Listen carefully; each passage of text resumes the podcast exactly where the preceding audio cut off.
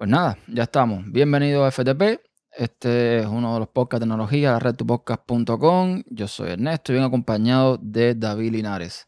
Hola David, ¿cómo estás? Oh, aquí bien, disfrutando del día y prácticamente esperando hablar sobre el tema de hoy, los Surface.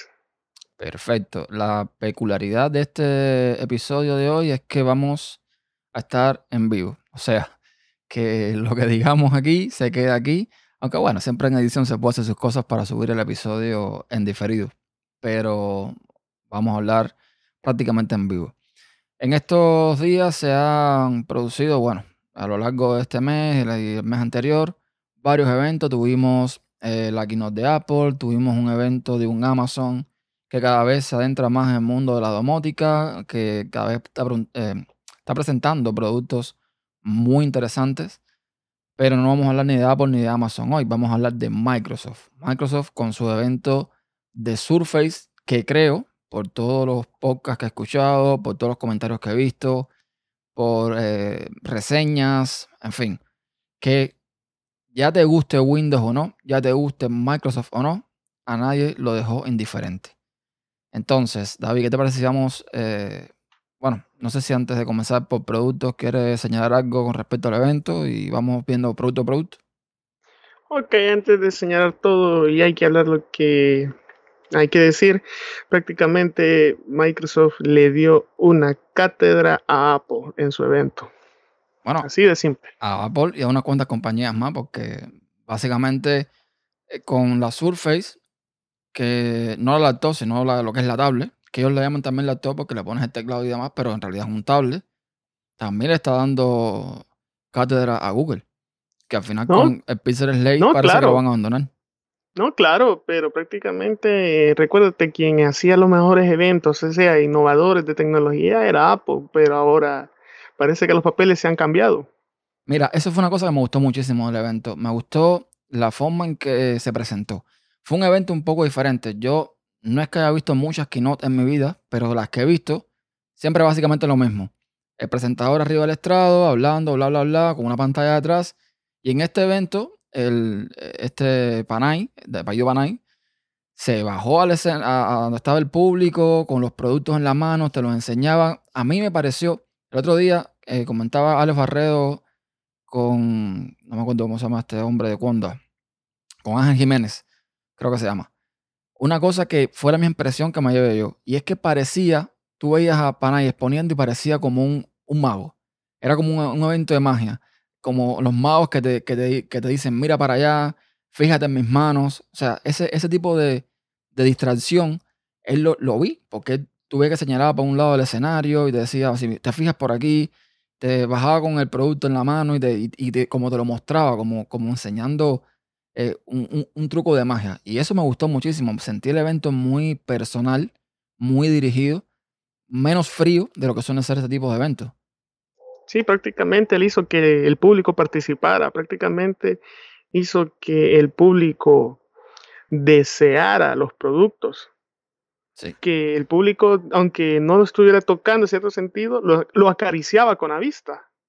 Sí porque él aportaba, o sea, aportaba el ambiente. Y eso fue tan único que prácticamente uno se pone a pensar como que, vuelvo a tocar el caso de Apple porque Apple es el que metió ese tipo de eventos, o sea, hizo pensar de que no solo Apple puede hacer magia en un escenario de tecnología. Lo que pasa es que estoy viendo a un Microsoft que te está diciendo, a ver, de toda la vida, aunque sí un sector o digamos que una parte de Microsoft enfocada al, usuario, estamos viendo un Microsoft que te está diciendo, te estoy dando las herramientas que te hacen falta para trabajar. Estoy dando herramientas para profesionales.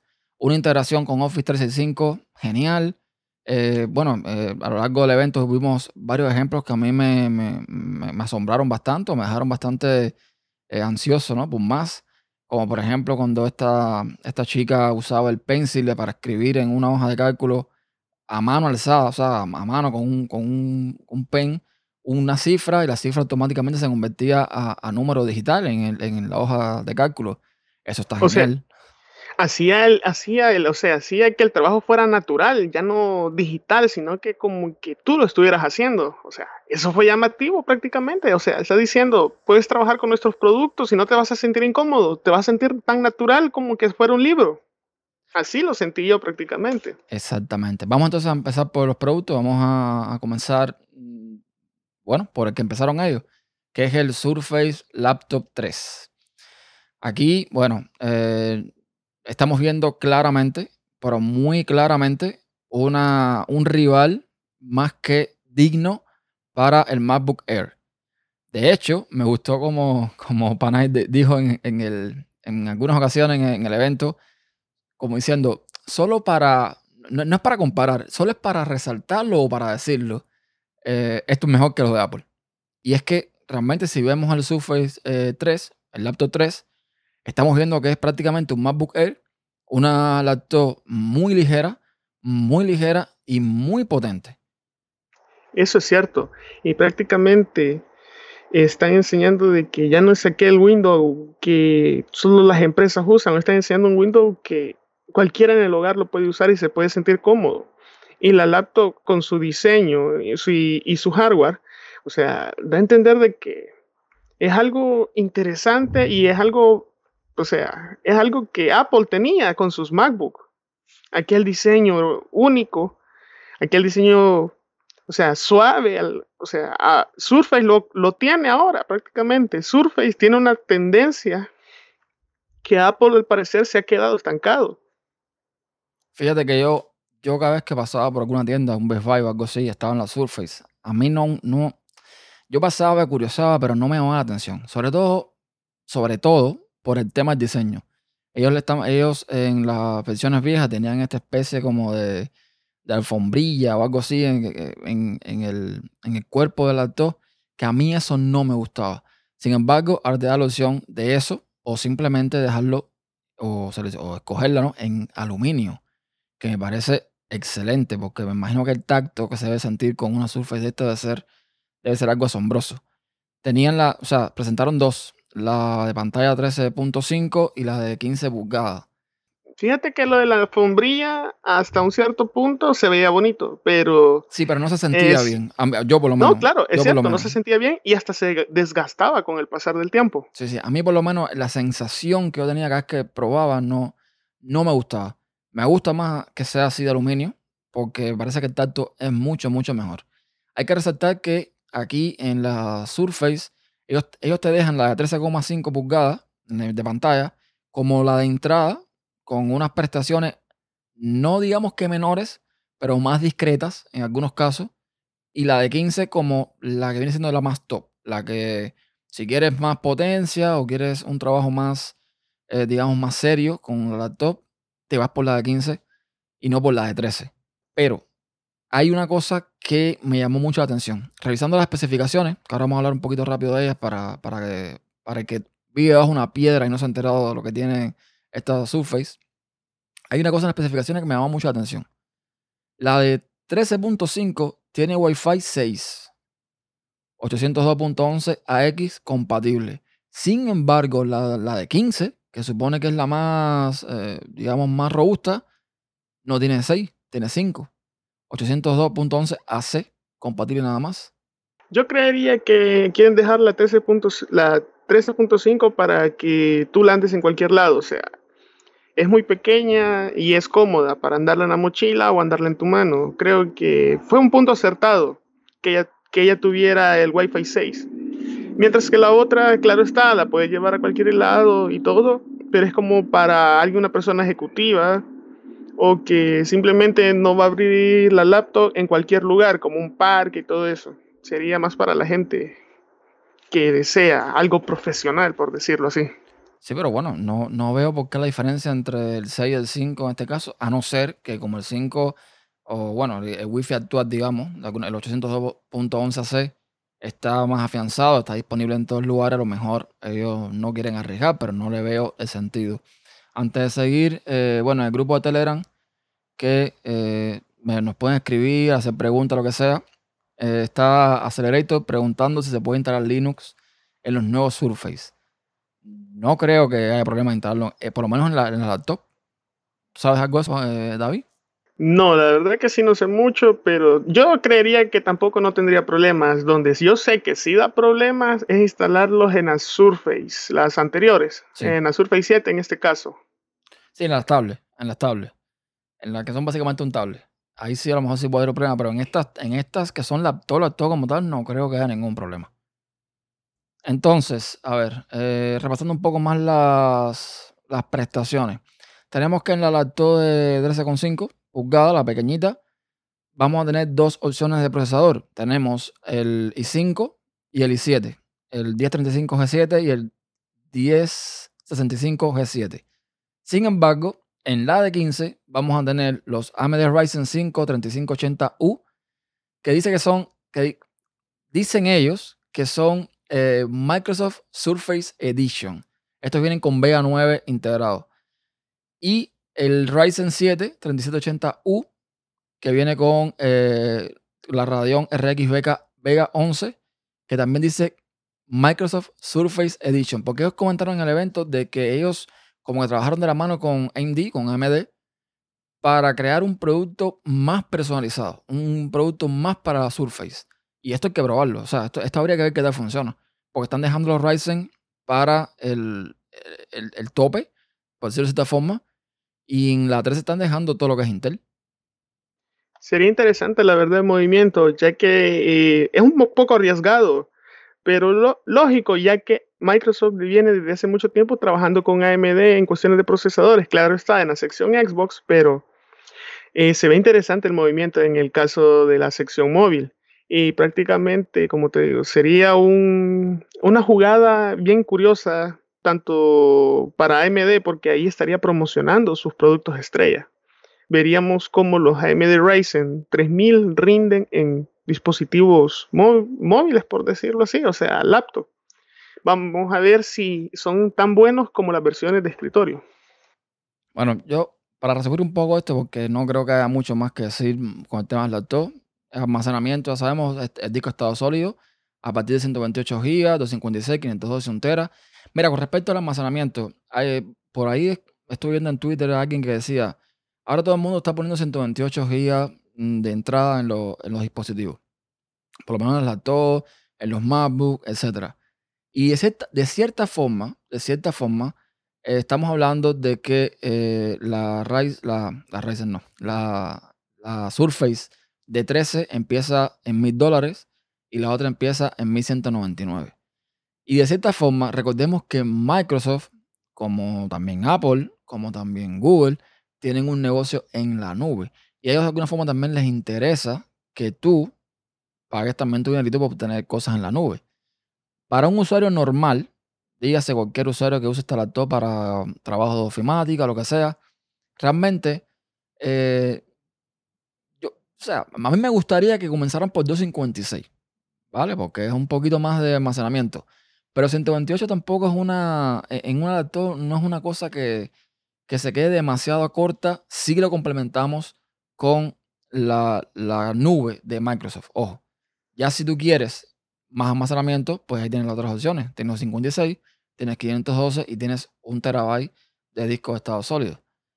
No sé cómo tú ves esto. No, yo creo que 128 podemos decir que es muy poco, pero para un usuario normal es prácticamente suficiente. Bueno, los que han trabajado en el sector de mantenimiento han, han visto que hay gente que tienen computadoras uno o dos años y no pasan de los 40 gigas de almacenamiento.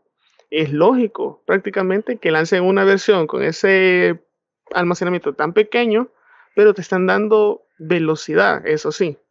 No es un disco duro lento de un terabyte. Prefiero mejor 128 gigas en SSD a un disco duro de un terabyte que sea muy lento. Yo creo que en esa estrategia iría los 128 para el usuario que no necesita mucho. Vale, yo estaba revisando ahora aquí el, el MacBook Air para ver los precios y ver la. para comparar un poquito, ¿no?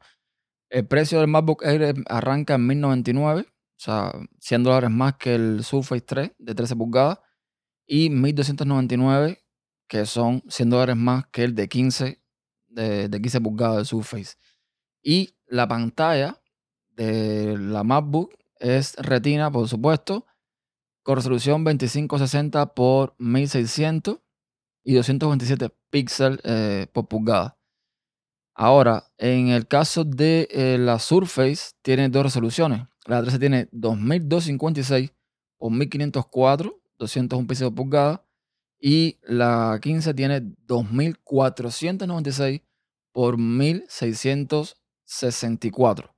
Están están más o menos ahí, o sea, están ahí en cuanto a resolución, están ahí, pero ojo, las Surface, por lo que estoy viendo, tienen pantalla táctil, que eso además le da la posibilidad de usar también el pen, con lo cual le sacas mucho más provecho a la laptop como tal que a un MacBook. No, claro, eso es cierto. Y fíjate que es bien curioso porque Microsoft ha optado mejor por tres cuartos, o sea, en resolución de pantalla, que la famosa 16 x 9 o creo que el de 4K, creo que también 16 x 9. Es bien curioso, pero si lo ponemos de esta forma, se hace cómodo en el sector táctil. Tres cuartos he visto en tablet. Y igual, tuve la oportunidad de ver una Surface, aunque un poco vieja, pero se hace cómodo. De llegar esquina a esquina tocándolo, creo que es una resolución ideal para el sector táctil, así que ahí sería el por qué están usando este tipo de resoluciones y no se han ido a un 4K nativo. Vale.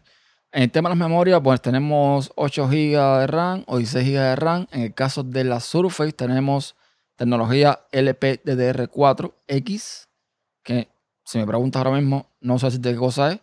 Y en la de 15 sí tenemos DDR4 solamente de 8 y 16 GB. Tenemos puertos, un puerto USB-C, un puerto USB-A, tenemos puerto de jack 3.5 para el audio. Tenemos un Surface Connect Port, que no sé ese, ese conector específico.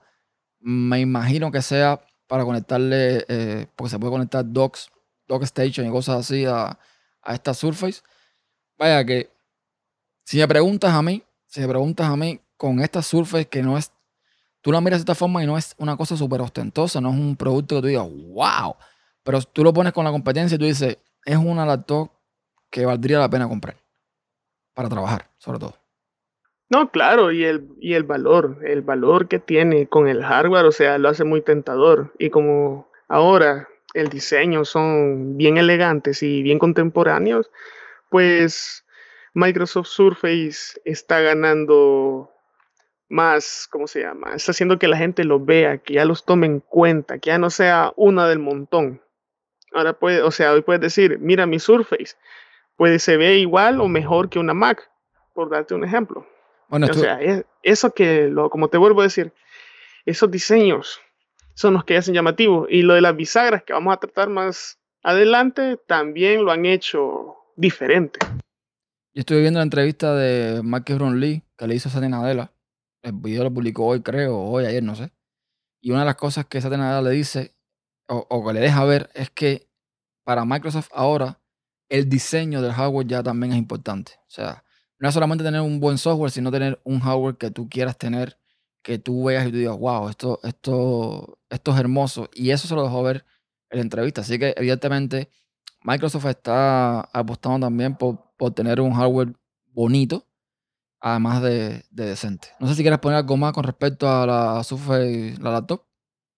Bueno, prácticamente lo único que pondría es que me da ganas de conseguir una. Pero sí, es una excelente alternativa en el mercado. Una laptop táctil con diseño no tradicional, sino que, que ya la hemos visto anteriormente, pero siempre manteniendo una firma Surface, o sea, algo diferente a los demás. Ok.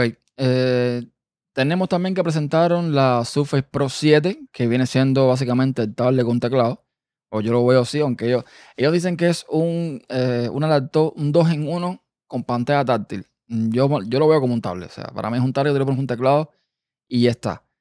Y tenemos la, eh, la Surface Pro X. Que aquí, eh, bueno, uno dice, pero ¿cuál es la, cuál es la diferencia, no?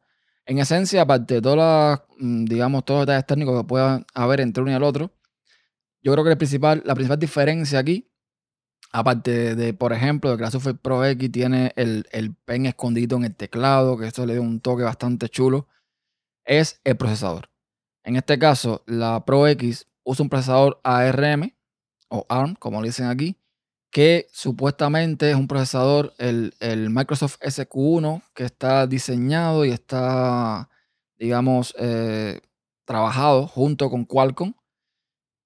Y dice que Microsoft que le puso algunas instrucciones eh, un poquito de más y qué sé yo, pero bueno, es básicamente un Qualcomm. Y la Surface, eh, la 7, la Pro 7, lo que tiene es un procesador Intel. Si analizamos así un poco fríamente, quizás si tú quieres más potencia, debas irte por la Pro 7, que tiene el Intel, que estamos hablando que si no, si no vi mal, voy a rezar un segundo aquí, tiene un, puede ser un i3, un i5 o un i7. O sea, potencia de sobra. Ahora, evidentemente la, la Pro X, además de lo que dije, del, temita del teclado que escondes el pen, al tener un procesador ARM, lo que tienes es más autonomía. Quizás un poco más de rendimiento, quizás, no sé, no, habría, que, habría que, hacer un test, pero lo que sí tienes es más autonomía. Porque esta, la Pro 7, dice que la batería eh, aproximadamente, ¿dónde es que está? Por aquí, por aquí, por aquí, por aquí. Se va acá. Ah, unas 10.5 horas. Y la, la Pro X, unas 13 horas. Dice con un uso normal. Puede ser más, puede ser menos.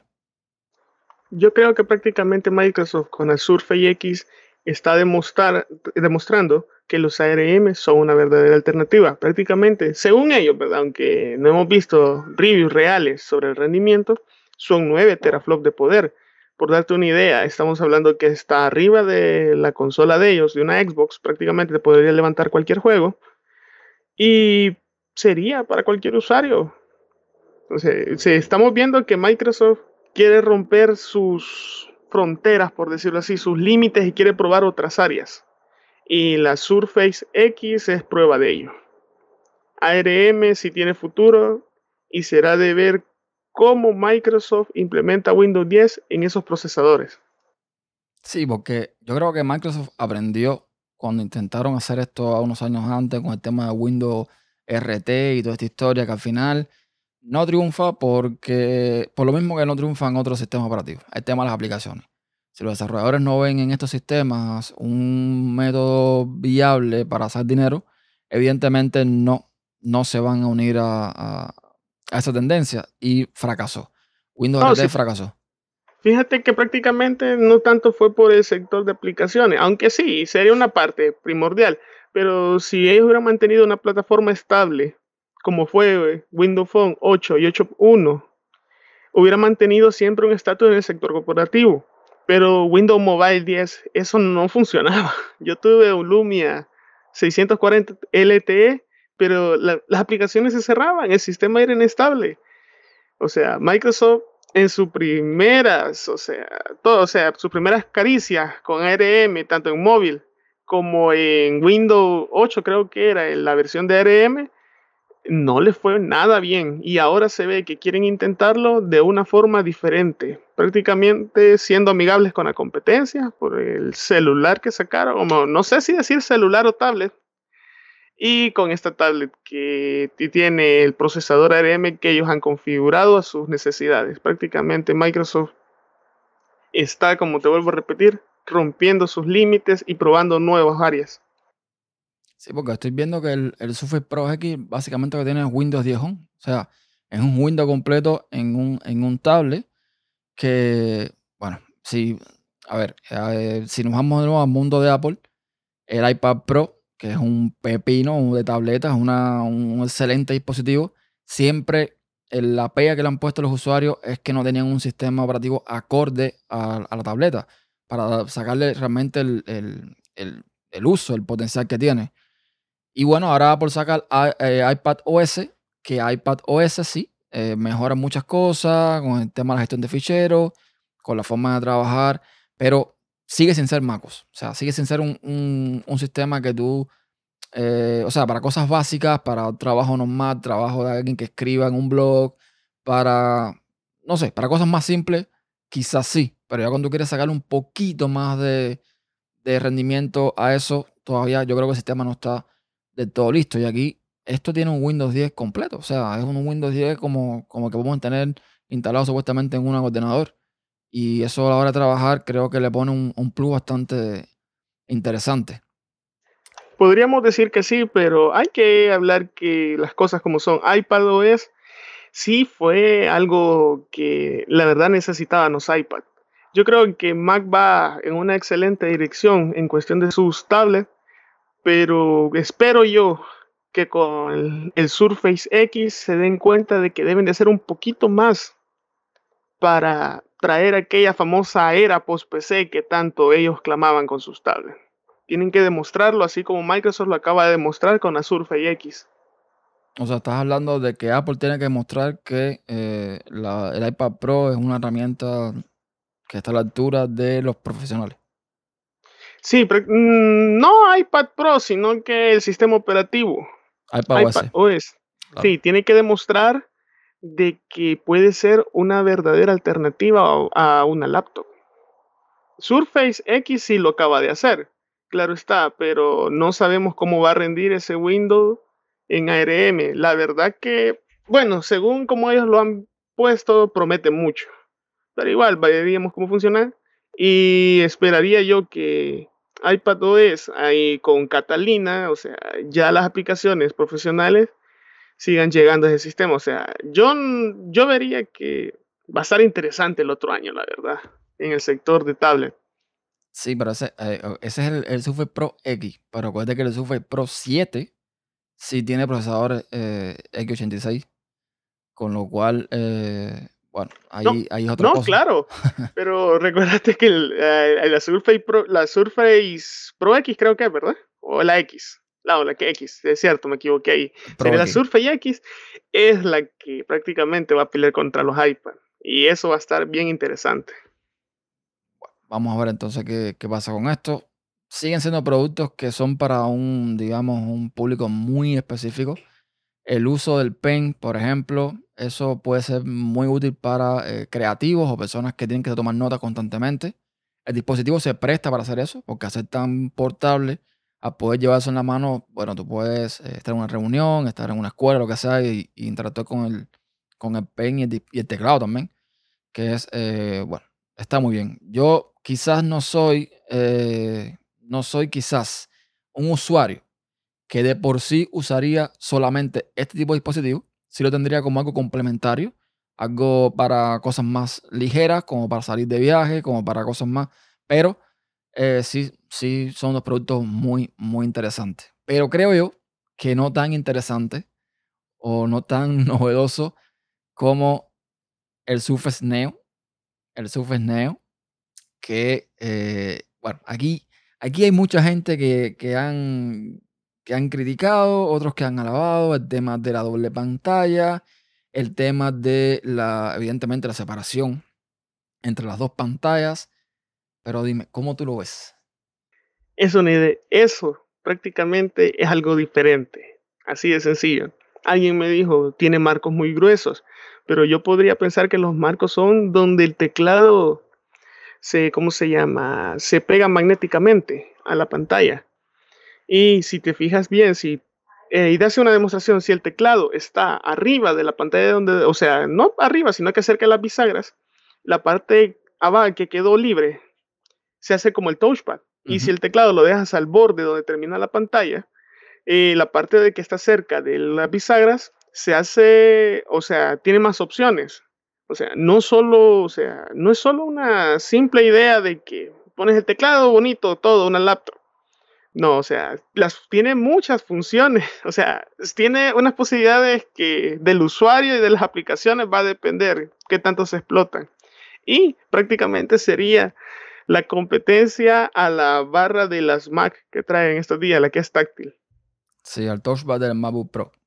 Aquí, a ver, para el que no sepa lo que David está hablando, es muy simple. Imagínense que tienen un libro, porque básicamente eh, es casi el tamaño de un libro, que lo abres y tienes dos, páginas. Entonces, en una de las páginas, que es lo que tú comentabas, tiene la posibilidad de añadirle un teclado magnético. Teclado magnético que además, si no lo quieres utilizar, lo puedes poner en la parte de atrás y lo puedes llevar ahí si quieres, o lo puedes llevar en un bolsillo o con donde quieras llevarlo. Pero bueno, te da la opción de tenerlo, eh, digamos que agarrado al dispositivo. Entonces, cuando tú en una de las páginas, la que supone que es eh, la, la pantalla secundaria. Pones el teclado y el teclado está pegado a ti, o sea, en el borde, pero pegado a ti. Lo que queda arriba, el espacio que queda arriba, es como el touch bar de, del MacBook Pro. Que básicamente lo que hace es, en dependencia de lo que estás haciendo, adaptarse y mostrarte diferentes opciones. El ejemplo que pusieron era que, eh, bueno, te pone emoticonos, que tú puedes simplemente desde ahí seleccionar y, te hace más interactivo el trabajo con el dispositivo. Ahora, si ese mismo teclado lo corres hacia arriba, lo que te queda entonces del espacio abajo de la pantalla se convierte en un, en un trackpad. Que eso está genial. Está genial porque básicamente lo que tienes es un tablet. Es un tablet que lo puedes usar como laptop, pero de una forma muy, muy fácil. Además, con esto la doble pantalla, puedes estar trabajando con dos aplicaciones al mismo tiempo, una a un lado y otra del otro. Y a mí, a ver, a mí yo no soy de usar tablet, yo no soy de usar este tipo de cosas. De hecho, yo sí fui, digamos, fanático un tiempo de las laptops, ya no tanto, pero este dispositivo sí me llamó muchísimo, muchísimo la atención. Y más que este, el hermano pequeño, el Surface Duo, el teléfono. ¿Tienes algo más que decir sobre el Neo para pasar el teléfono?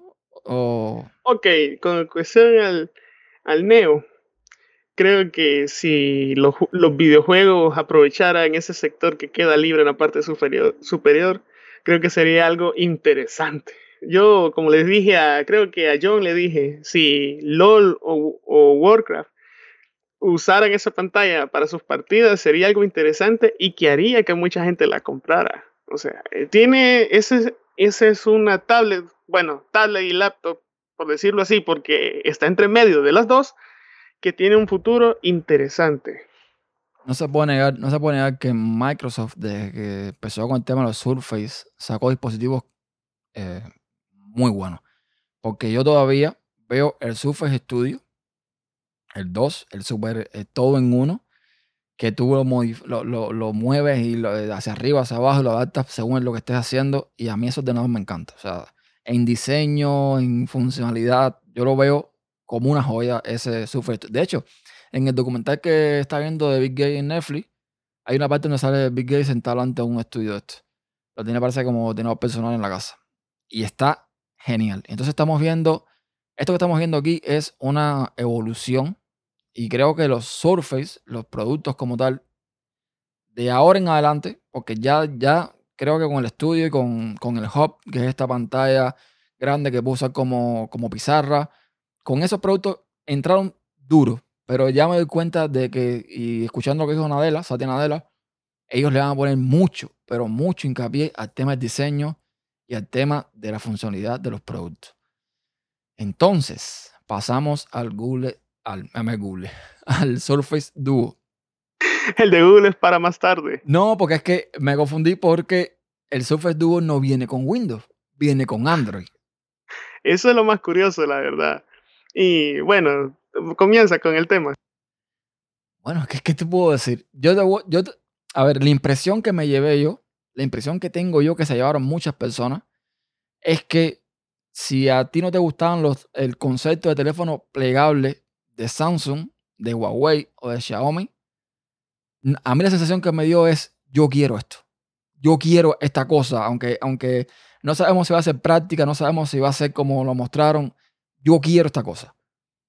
No, sé, me encantó. Y, la gente le pone la pega del tema de, la, de igual, de las dos pantallas como el Neo que tienen la separación en medio. Pero yo eso es lo mejor que le veo, porque tú puedes eh, girar la pantalla completamente, o sea, puedes eh, abrirlo completo, en 360 prácticamente, y usar solamente una sola pantalla, como un teléfono tradicional, o abrir la otra pantallita y usar también eh, un, Android que creo yo, eh, Microsoft se puso de acuerdo con Google, que lo perfeccionaron, que lo adaptaron a este tipo de dispositivo de doble pantalla de esta forma y que funciona también como la Surface Neo. O sea, tú puedes trabajar con dos aplicaciones al mismo tiempo y, eso, ah, no sé, a mí, a mí en lo particular me voló un poco la cabeza. No, la verdad que es interesante prácticamente que tenga la bisagra y dos pantallas. Por lo menos ya te haces una idea de que no se va a arruinar el primer día como el Galaxy Fold. O sea, de hecho, de cierto, hecho, o sea, de hecho, no sé si el- viste que, no, no sé si viste que el Galaxy Fold, alguien le hizo la prueba de abrirlo y cerrarlo, abrirlo y cerrarlo, como, o sea, Samsung decía que podías hacer unas 200 mil veces y no llegó ni a la mitad de eso, creo. O sea, O sea, no, si hasta ellos mismos, o sea, no han, no han aumentado el mercado para venderlo porque saben que es un producto experimental. Pero Microsoft no quiso irse al experimento, se quiso ir a lo seguro. Y el Duo prácticamente eso es, un producto seguro plegable, que tú sabes que si se cae no se daña fácilmente como el Fold. hay que decir, hay que aclarar, este concepto, este concepto de dispositivo de dos hojas, de dos pantallas, no es nuevo. No lo inventó Microsoft. Ya vimos eh, de Asus, creo que también de Motorola o LG, no me acuerdo qué marca era, productos muy similares. Lo que pasa es que ya Microsoft se baja aquí, supuestamente, porque no estará disponible hasta el año que viene, supuestamente se baja con un producto que funciona o que debe funcionar. Y a mí lo único que quizás me, me choca un poco eh, es en cuanto al tema de la usabilidad, que, o sea, había que probar, ¿no? Evidentemente, pero no sé hasta qué punto sería cómodo trabajar con el teclado eh, virtual del, de Android cuando tienes las dos pantallas abiertas. Porque sí, yo los ejemplos que vi, básicamente las personas tenían el dispositivo sobre una mano y tecleaban usando el dedo de la otra. Pero para los que trabajan más cómodo usando los dos, las dos manos, no sé qué tan, qué tan cómodo y tan fácil será utilizar este dispositivo. Eso es cierto, porque no sabemos hasta qué punto el teclado se va a adaptar a las dos pantallas. Y prácticamente, mm, como lo veo, o sea, un año que tienen para sacarlo, pueden solucionar muchos problemas que tal vez ahorita los estamos viendo, tal vez ya saben, simplemente presentaron el producto para generar hype, por decirlo así. Sí, pero fíjate, cuando tú quieres, porque otra cosa me gustó fue esa, ok, tienes dos pantallas y quieres un teclado más grande, las giras, giras el dispositivo y básicamente lo tienes una mini laptop en las manos también. O sea, es que, es que está genial, por donde quiera que yo lo mire, ese, ese dispositivo está genial.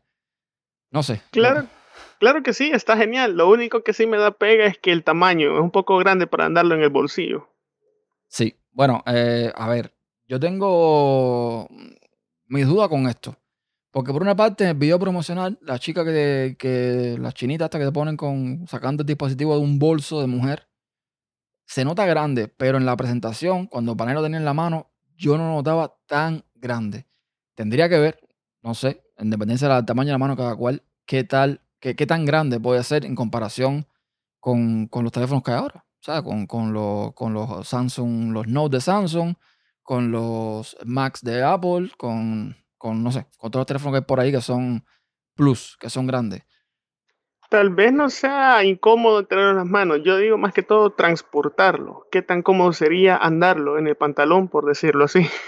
Sí, ese, sí, es. Es también, eh, porque normalmente un teléfono de estos, por ejemplo, el mío, eh, mi Pixel, yo lo llevo en una, normalmente estoy trabajando, lo llevo en una funda esta que va en el cinto, en una cosa esta que se pone en el cinto y se transporta. Ya este, no sé qué, qué habría que, que tener para, para llevarlo. También, a ver, también volvemos a lo mismo. Estamos hablando de un producto que supuestamente, como yo lo veo, no está enfocado al 100% al sector doméstico, sino al sector empresarial. Entonces, no sé, eh, quizás ellos lo están viendo de otra forma, lo están viendo en otro, en, en- en- otro concepto, en otra situación que no es la que normalmente uno tiene, ¿no? Que, que uno se pone el teléfono en el bolsillo y va por aquí, va por allá, con el teléfono o en una funda o no sé. Habría que ver cómo es que, cómo es que mueven esto, pero yo te digo, ah, yo, yo me quedé encantado con el Surface Duo este, que viene con Android 9. Hay que ver de aquí a que salga si evidentemente eh, lo van a actualizar. Hay que ver si se va a quedar de vida en una versión de Android. O sea, hay que ver un montón de cosas. Pero como concepto, como producto inicial, yo lo veo súper bien. Yo creería que sí traería Android 10 para el momento que salga y también creería de que tendrá soporte por un buen momento. Eh, Microsoft tendría que la idea, o me imagino que sabría de que los celulares de las demás empresas no se actualizan y ellos podrían marcar, o sea, una diferencia con los demás. No solo te voy a dejar en una versión arriba, te podría dar más tiempo de soporte. O sea, para un empresario podría decir, me va a dar tantos años y todo eso, o sea, serviría. Y prácticamente yo espero que ese producto sea algo revolucionario, aunque como te digo, no ha salido y tocaría esperar. Y es como también sería de ver cómo reaccionan las demás empresas hacia el dúo. Bueno, mira, con respecto al tema de las pantallas, me acabo de acordar de algo. Eh, básicamente, como yo lo veo, tanto el Neo como el Duo, eh, esto de las dos pantallas que tú abres para ver, es, es como mismo ahora tengo mis dos monitores. Ahora mismo yo tengo delante mis dos monitores exactamente iguales. O sea, vienen siendo como un, un Neo inmenso. Voy a poner una foto después en el grupo de Telegram. Y sí, tengo una pequeña rayita ahí, pero a mí no me molesta. O sea, yo trabajo perfectamente con las dos pantallas y no tengo ningún problema. En los videos yo vi que había una parte donde ellos movían la, ventana hacia el centro y ahí hacía una acción. Se dividía la, la, aplicación o no recuerdo bien lo que hacía. No sé hasta qué punto. Supongo que sea acercar el dedo hasta el borde como tal de cada pantalla para que haga este, porque evidentemente en, el centro, en, el medio de las dos pantallas no puedes hacer nada, porque ahí está, ahí está el hueco este. Pero ya te digo, como no es, no es el típico dispositivo que tú lo vas a abrir y tiene hasta un tope, sino que lo puedes abrir completamente 360 grados y trabajar con una sola pantalla de las dos que tiene. No sé, yo lo, yo yo lo quiero, chico. ¿Para qué te voy a decir yo lo quiero? No, yo también lo quisiera. El único inconveniente sería prácticamente cómo estarían gestionados los gestos. Entonces, eh, ya lo último que, o sea, presentaron muchas cosas en el evento, eh, cosas muy, muy, más bien para productividad, eh, la integración de teléfonos Android con, con los Surface, que esto es algo muy interesante. Yo creo que Microsoft fue inteligente en este sentido se dio cuenta de que con Windows Phone no le fue como ellos pensaban y dijeron, bueno, yo mientras tanto me voy a asociar a esta gente que a Google con su Android, que al final sigue siendo de todos modos el sistema operativo muy más utilizado, sigue teniendo un montón de aplicaciones en su tienda. Entonces esto creo que por ahí viene la historia. Entonces le está dando mucha, mucha, mucha integración de notificaciones, de llamadas, de un montón de cosas a Android con Windows, lo cual me parece bastante bien.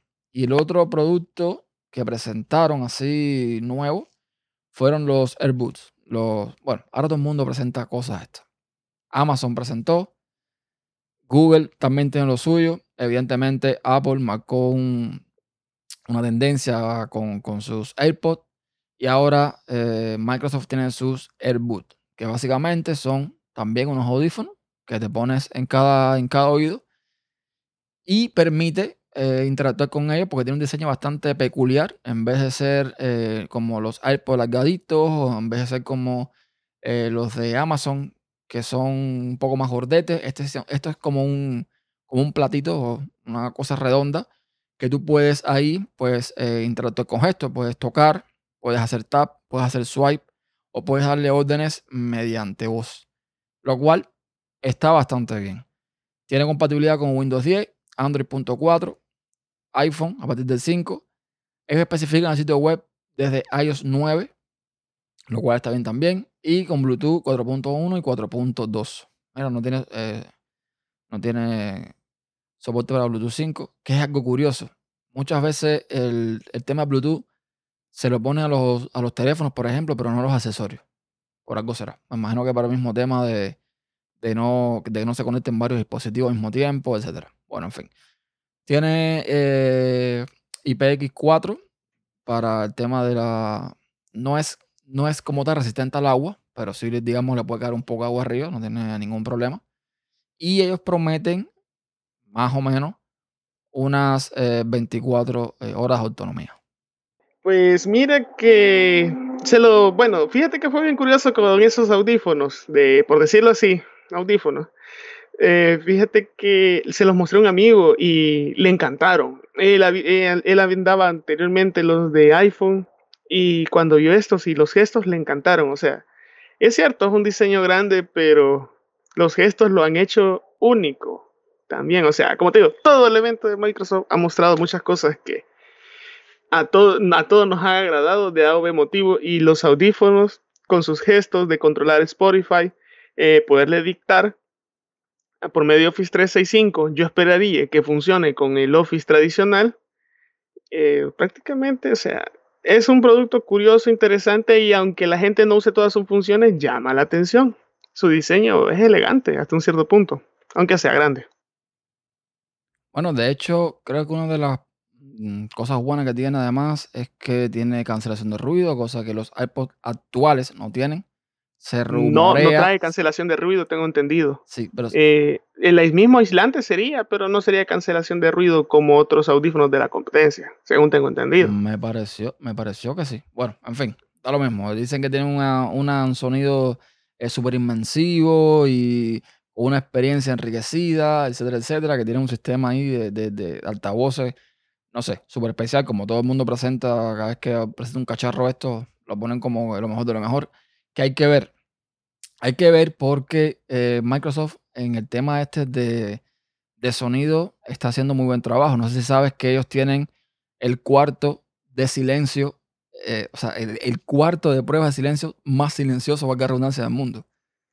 La verdad que no sabía, pero igual, por el precio que tienen, yo esperaría un sonido, o sea, que supere a la competencia, si es posible. Por más de 200 dólares, yo esperaría un sonido que me diga, vale la pena cada centavo. Ya, yo creo que sí, yo creo que sí van.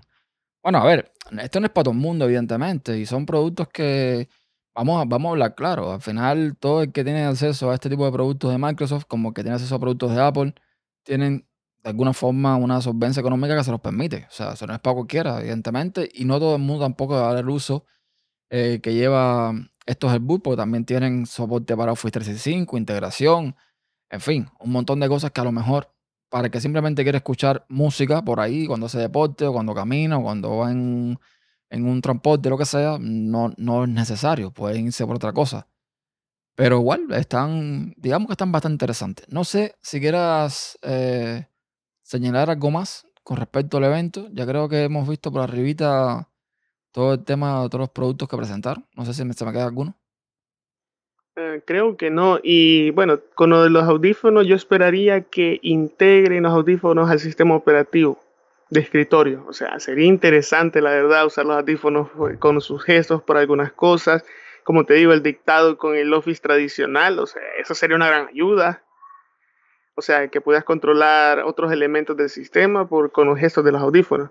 Ahora, con cuestión al evento, el evento desde que inició y todo eso tuvo, claro estaba, no fue perfecto, pero sí fue muy agradable. La verdad que sí, estuve viendo varios youtubers, les dejaron probar de forma aparte algunos productos y sí, o sea, a diferencia de otras empresas, por ejemplo Apple, que todos en el mismo cuarto probando, o sea, no, no se tiene la misma experiencia que ellos tuvieron así de forma individual con los productos. Eh, Microsoft prácticamente supo vender Surface. Así de sencillo. Yo, yo prácticamente sentía que en este año Microsoft le dio clases a Apple de cómo hacer un evento, cosa que nunca fue así en el pasado.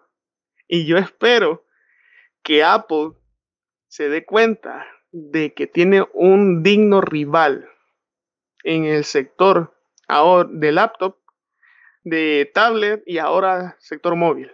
Vamos a ver, como te digo, el otro año, cómo reaccionan las empresas. Bueno, mira, yo mm, antes de cerrar con esto, comentabas una cosa muy interesante y es el tema de integración de los audífonos con el sistema. Yo supongo que a medida que Microsoft vaya creando eh, lo que llaman también Apple el ecosistema, que todos sus dispositivos de alguna forma eh, interactúen entre sí, que se comuniquen, esto va a llegar. O sea, esto de alguna forma u otra, e- esto va a llegar, el tema de la integración. Y yo lo que te puedo decir, como lo comentaba en Twitter no hace mucho, es que estamos viviendo un- una época excelente en la tecnología. Estamos viendo cambios, o sea, estamos viendo como, como todo ha avanzado en, en tan poco corto tiempo. Estamos viendo ahora como empresas grandes, como son Amazon, Google, Apple, Microsoft, están combatiendo ahí de tú a tú con muchos de sus productos. Están haciendo de que la competencia no se quede dormida, porque literalmente eh, con Apple, eh, yo creo que está pasando esto un poco. Todo el mundo lo dice de alguna forma u otra, que se está quedando dormida, que le hace falta competencia. Y aquí estamos viendo la competencia está llegando y está llegando fuerte. Con lo cual, eh, me parece que eso está muy, muy bien. Con respecto al evento, bueno, sí, dime. Prácticamente esta competencia al final sale ganando el usuario. Veremos productos más innovadores y los precios tal vez se ajustan un poco más para todo el público en el futuro. Como, y, o sea, es, es saludable. Es saludable eventos así y la que las empresas entre ellas mismas estén luchando. Sí, evidentemente los que vamos a salir aquí beneficiados somos nosotros de alguna forma u otra. Porque, a ver, ahora falta el, ahora el 15 de octubre falta el evento de Google. Vamos a ver qué nos presentan, aunque yo me parece que el peso va a estar en el tema de los píxeles y algún que otro dispositivo de domótica. Pero bueno, evidentemente los píxeles. No creo que Google se vaya a, a bajar ahora con, con una competencia para, para las laptops de Microsoft, ni para las de Apple, nada por el estilo. Porque incluso eh, el problema también de Google es que Chrome OS eh, no es quizás tampoco el, el, mejor sistema del mundo para hacer determinadas cosas. Así que por ahí tiene su, su problema. Falta ver. ¿sí? Yo esperaría que Google no vaya a usar otra vez el Notch. No, Esa noche está demasiado grande. Bueno, por los renders que hay, por los mismos videos que ha filtrado Google, etcétera, etcétera, no hay indicios de que haya notch. El Pixel 4 parece mucho, se parece mucho al Pixel 2, de hecho, eh, por la parte frontal. Con lo cual yo veo bien, a ver, ya que estamos hablando de esto, a mí quítame el notch. A mí déjame el marco de arriba un poco más grande para ponerme todos los sensores. El de abajo, llévamelo al mínimo, porque al final, si vas a poner el altavoz también eh, al frente, arriba y abajo, pues tienes que dar un pequeño espacio para el altavoz. Pero llevámoslo, al mínimo. Pero no, Tenemos el ejemplo de, de, Sony, creo que Sony sacó un celular de que la parte superior era un marco tradicional y en la parte inferior no había nada. Ese fue un buen diseño prácticamente. Si la parte superior no alcanzan tus dedos y prácticamente tus dedos se mantienen abajo. Exactamente. O sea, esa idea está interesante en Vending Notch. Claro está, si copia la idea como Samsung, también es interesante. Será de ver las cartas que tiene Google para el 15. A ver cómo le va. A ver, se está hablando de que ellos van a incorporar todo este sistema de, radar, de reconocimiento de como Face ID de Apple, pero de, de, otra, de otra, otra tecnología, otra forma. Parece que ellos van a incorporar más sensores arriba de lo habitual, con lo cual, evidentemente, eh, o sea, para poner un notch. A ver, si vamos a Android, si buscamos un Android ahora mismo, un Android 10, vamos a ver que, eh, por ejemplo, el Pixel 3, que tengo delante de mí, el notch del Pixel 3, que aparte de horrible, eh, de ancho, no es tan ancho como lo es el del iPhone, por ejemplo, permite que tú tengas hasta cuatro, no, cinco iconos de la parte derecha en la bandeja de arriba y hasta tres o cuatro, no, tres, tres iconos del otro lado junto con el reloj. O sea, no tiene más que eso. Si Google va a poner más sensores, y por ende eh, el notch tiene que ser más grande, no sé, ¿qué información van a mostrar prácticamente arriba? Eh, Android no está, no está pensado ahora mismo, creo yo, a tener un notch tan grande, por lo menos de ancho. Con lo cual para mí tiene sentido de que lo quiten completamente, o sea, que, que, le dejen el marco arriba para los sensores y ya está, se acabó. Prácticamente el notch, es cierto, Apple lo inventó, pero porque en, en iOS funciona el notch. Mientras que en Android eso, ese es un asco prácticamente. Dímelo a mí que yo tengo el notch del Pocophone. Solo tengo tres iconos a la izquierda y tres iconos a la derecha. Sí, pero vamos a entrar en mismo, el mismo tema de siempre. Apple diseña su software para su hardware. Android, o sea, Google diseña Android para, para cuántos hardware. ¿Cuántos fabricantes no hay afuera que implementan el Notch o cuántos fabricantes no hay afuera que implementan Android? Entonces, si, si tú, o sea, yo creo que a nivel de desarrollo tú podrías decir, yo lo hago de esta forma y te doy la posibilidad de que tú lo modifiques según lo que tú hagas, ¿no? Pero, o sea, es muchísimo trabajo. Tienes un montón de fabricantes afuera usando distintos tipos de tecnología, distintos tipos de ideas, con lo cual yo creo que es un poquito, un poquito más complicado. No sé. Claro, pero sí, claro, eso sí está, eso es cierto, pero o sea, es de saber copiar un poco el notch, porque el notch de gota para mí no es malo, ese sí te lo paso. Sí, pero es que verlo. sí, pero es que nada más el de gota tiene una cámara y tú vas a incorporar adelante ahora un millón de sensores para un montón de cosas. Entonces, si vas a incorporar sensores, por ejemplo, vamos a poner que, que el Pixel 4 incorpore como el 3, dos cámaras delanteras, el sensor de, de, de iluminación, el sensor de, o sea, todos los sensores que hay por ahí eh, de, de proximidad y toda esa historia. Entonces, ¿dónde tú vas a poner todo eso? Si, si lo hace como si fuese Samsung, el notch también sería grande de todos modos. O serían muchos huequitos en la pantalla. No sé. No le veo. No le veo. eh, no le veo sentido el notch en el, en el caso Pixel 4 si de verdad va a incorporar toda esta serie de sensores. A ver, en el chat eh, nos comenta Accelerator que nos dice que ecosistema, eh, ecosistema cero, prisión digital para desarrolladores. Y lo que viene a decir es que muchas empresas, sobre todo las grandes, suelen tratar de cierta forma controlar los desarrollos con la mayor extensión posible. Por ejemplo, Apple, Apple suele tener un ecosistema amplio, pero con bastantes restricciones para los desarrolladores. Y él no quisiera que Microsoft también se sume a la misma estrategia. Es complicado, es complicado porque al final eh, yo imagino que todas las compañías quieren tener su ecosistema, que quieren de alguna forma atraer desarrolladores, aunque sí es cierto de que tú tienes que darle ciertas facilidades de alguna forma. En este sentido, yo no soy desarrollador, pero he visto por ahí comentarios de desarrolladores, etcétera, etcétera, y Apple sí es verdad que es bastante restrictiva con muchas cosas y básicamente es lo que digo yo como lo digo yo. Así que vamos a ver si Microsoft se suma a eso o no se suma. No, no se va a sumar. Prácticamente en Microsoft, o sea, ellos ya, ya se dieron cuenta de que no pueden encerrar a la gente. Ellos lo que pueden hacer es simplemente entregar las herramientas y que cada desarrollador, si quiere hacerlo, lo hace, si no, simplemente no, pero no va a encerrarse. O sea, perdería esa idea de que, la, o sea, de cómo funciona Windows. Aunque tenga su, bueno, y está el ejemplo de la UWP, o sea, ese fue un fracaso. Microsoft quería hacer algo parecido a Apple, pero eso fue un fracaso prácticamente. No creo que vaya a intentarlo hacer de nuevo. Sería pegarse otra vez un tiro en el pie. Bueno, vamos a ver qué, a ver qué pasa con esto. Tenemos que tener en cuenta de que al final Apple es una empresa que siempre surgió con la misma idea, fabricar su software para su hardware. Microsoft es una empresa que era de software, pero no enfocada a su propio hardware. Que esto es algo también que quería comentar, es curioso, ¿no? Mucha gente compara, no, Microsoft, que si Apple, que si... A ver, tú no puedes, tú no puedes comparar ahora ninguna, ninguna empresa, ni Amazon, ni Google, ni Microsoft ahora mismo con Apple en el sentido de que es como comparar a Tesla con, con Volkswagen, por ejemplo. Volkswagen que lleva no sé cuántos años en el mercado y Tesla prácticamente le son 10. O sea, se, se, se, se agradece, se aplaude la innovación, pero tú no puedes pretender de que toda esa experiencia, toda esa I+D que ya tienen eh, empresas como Apple, que tienen ya mucho desarrollo, mucho tiempo en este, eh, eh, en este workflow, en esta forma de trabajo, o sea, que ahora venga una empresa que siempre fue de software como Google o como Microsoft a querer eh, competir en software y hardware y que lo haga todo perfecto. Evidentemente perfecto no va a ser.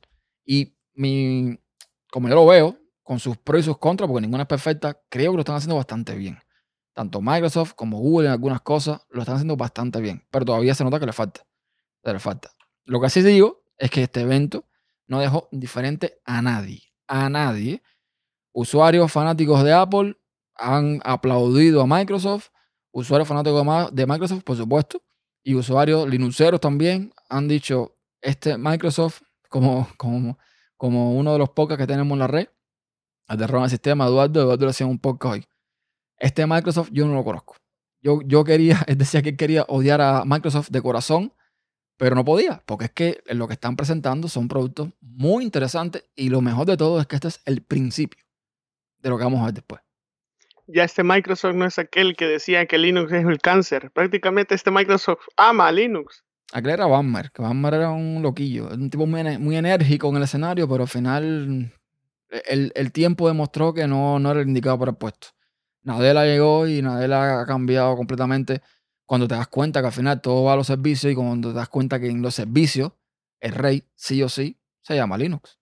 Porque la mayor parte de los servidores allá afuera lo que tienen son Linux. Entonces, y están haciendo, están trabajando muy inteligentemente.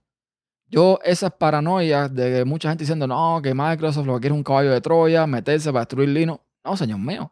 A Microsoft le interesa que Linux mejore. A Microsoft le interesa que Linux exista. Porque gracias a Linux tienen todo lo que tienen ahora con, con Azure y con, y con todo lo que están haciendo. Ya el, el sistema operativo, ya Windows no es el pilar de esa compañía. Son los servicios. Con lo cual, no tiene por qué dedicarse a matar a Linux. Entonces, algo más. No, prácticamente creo que si todavía existe odio hacia Microsoft es porque en realidad la gente todavía está viviendo 10 años atrás. Prejuicio. sí. Eso como dicen, como dicen por ahí, quería fama cuesta dormir. Ya, a ver, repito, ninguna de estas compañías, ninguna es buena. Ni Apple, ni Amazon, ni Google, ni Microsoft, ninguna son hermanitas de la caridad, ninguna son santas, tienen sus pros y sus contras.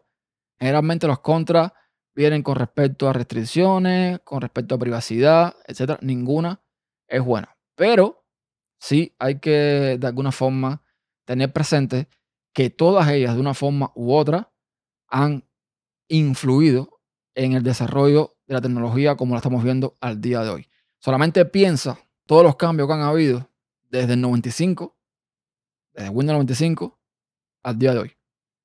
No me hablo del cambio de sistema operativo, sino, sino, sino toda la tecnología en general. ¿Cuánto ha avanzado desde el 95 en adelante? Y yo creo que de alguna forma todas estas empresas tienen su, su, su peso, su granito de arena en esta evolución. Entonces, nada. Si quieren decir algo más en el chat, este es el momento. Si quieren hacer alguna pregunta a, a David o a mí, lo que sea que quieran que comentemos, este es el momento porque ya una hora y, y dos minutos de, de emisión, en primera emisión, por cierto, creo que ha sido bastante buena, un, éxito al parecer. Eh, ya debemos ir cerrando más o menos.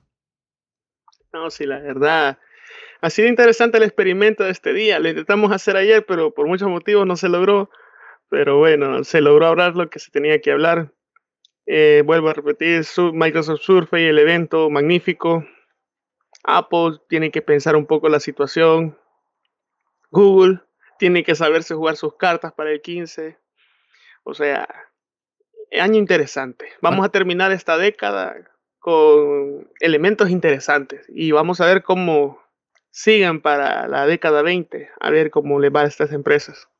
Bueno, hay que ver porque creo que ahora en octubre también Apple va a tener otra keynote.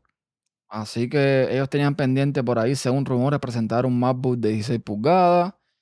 Eh, sabrá Dios si presentan algo más. Que siempre es interesante, siempre es interesante. Yo todas estas keynote las veo siempre como, como un niño chiquito, emocionado porque eh, a todos los que nos gusta la tecnología, de alguna forma creo que esto nos, nos lleva y nos trae, ¿no? Nos, nos gusta.